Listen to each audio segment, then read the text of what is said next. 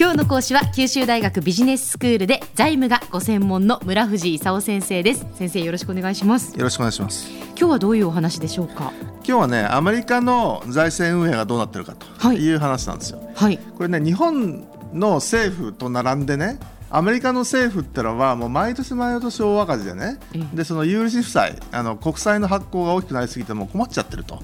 いう状況なんですよ。でアメリカ政府はね2011年にひょっとしたらもうアメリカ債務不履行に陥るんじゃないかという話になって大騒ぎになったわけですよ。はい。であのとりあえず債務上限を引き上げてね、その後あの、えーしのいだもののあの、えーこの5月にその引き上げた上限の期限が来ちゃってね、はい。でこれから一体どうするのかとうん。いう話になってるわけですよ。はい。であの2001年にね財政管理法っていうのが1回できて、はい。であのこのまま赤字が続くようだったらもうみんなあの一律に強制削減だと、ようなあの法律が1回通っちゃってるんですよ。ええええ。ところがその一律削減っていうのはもう何も考えてないあのおバカなやり方じゃないのと。いうことでその、えーいろんな人たちがねあの、えーこれは困ると。はい。いうことを言い始めててでオバマももうその一律削減なんてもうやめやんないと、いうようなことを言ったりそれからその、えー軍事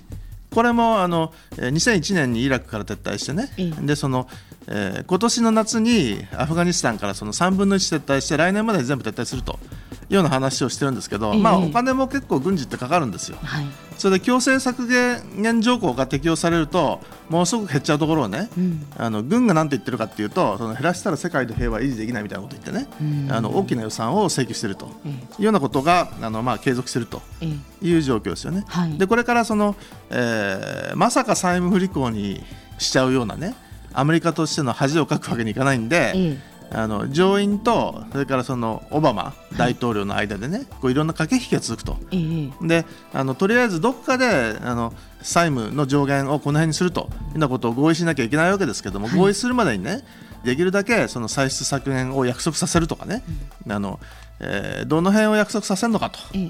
いうところがこれから見ものですよね。う。ん。でその共和党はあの、えー医療保険改革はい。あの何千万人新しくその医療保険があることにしましたと。ええ。いうあのオバマ大統領が命をかけてやったやつをこれをあの撤回させようと。うん。いうふうにしてるわけですけども、ええ。オバマさん、まあ、大統領になってそれを一番にね、ええ。置いてやってきたんで、そう簡単に撤回するわけはないと、はいはい。じゃあ一体何の歳出をね、ええ。あの削減さすすることを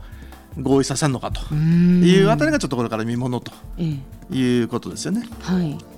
そうそれぞれのその主主張としてはだからオバマ大統領と共和党とそれぞれの主張もとして改めてね共和党え共和党と民主党っていうのは、あの共和党がちっちゃな政府でね、はい。民主党が大きな政府なんですよ。ええで民主党としてはその、えーいろいろ弱い人に、あの優しくしてね、でお金持ちからたくさん税金取ると。えはいいうことでオバマさんとしてはお金がないんだったらね、ええ。もうお金持ちからもう山のように税金取れと。はい。で共和党としてはあのアメリカの自由はどうしたと。え 言って、ね、それで戦ってると。そういうことで揉めてるんですよね、そのその揉め揉めてる中のその歳出削減、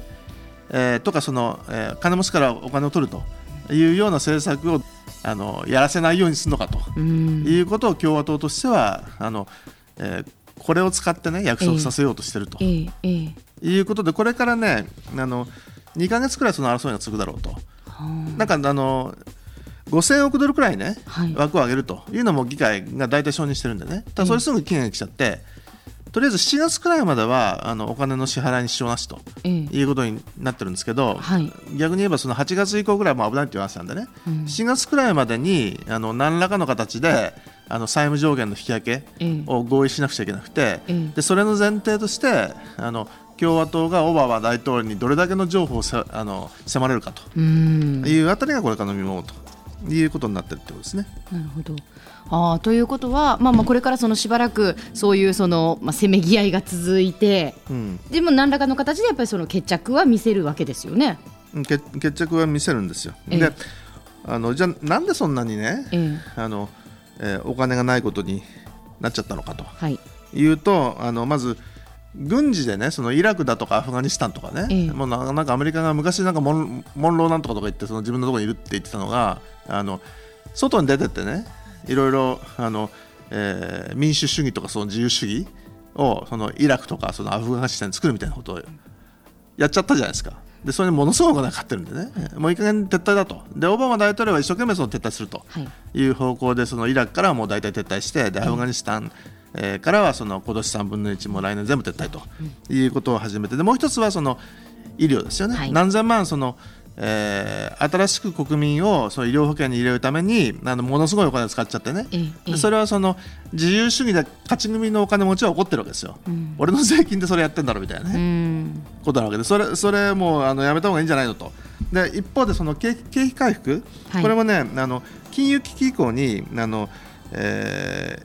失業者がねもう山のように出てね、はい、で3人に1人くらいの失業者はもう1年くらい職がないとかね、うん、それから平均失業期間があの40週間くらいになっちゃったとかね、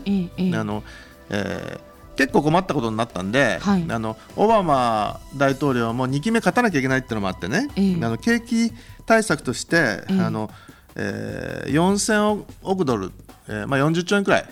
もうお金使っちゃったと、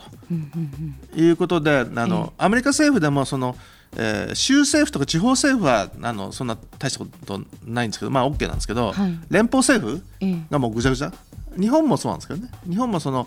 えー、都道府県とか自治体はそれほどでもないんだけど、あの中央の国が、うん、あのとんでもないことになっててもうここのところ数年40兆円の赤字でその、えー、単内の赤字国債発行してね、はい、なんとかしてるんでうん、でもう有利負債がもうどんどんどんどん出てきちゃうと。えーいうでもアメリカも日本も、えー、あの一番のその国のところが、はい、あのもう深層な状況になっていると、うん、いうことで、まあ、こういうドタバタ起こっている状態ですね。わかりました先生今日のまとめを改めてお願いします。えっとねまあアメリカの連邦政府のの赤字がねもうこれ4年過去4年も連続して1兆ドル超えちゃうような状況になってるんですよ。はい、であの債務の上限の無効化期限が来ちゃったんでね、えこれからあの2、3か月かけて新しい上限設定するという中で、はい、あの民主党と共和党が、まあ、戦ってどうなるかというのがちょっと見どころになっているということです。今日はアメリカの財政運営についてお話を伺いました。九州大学ビジネススクールの財務がご専門です。村藤勲先生が講師でした。どうもありがとうございました。ありがとうございました。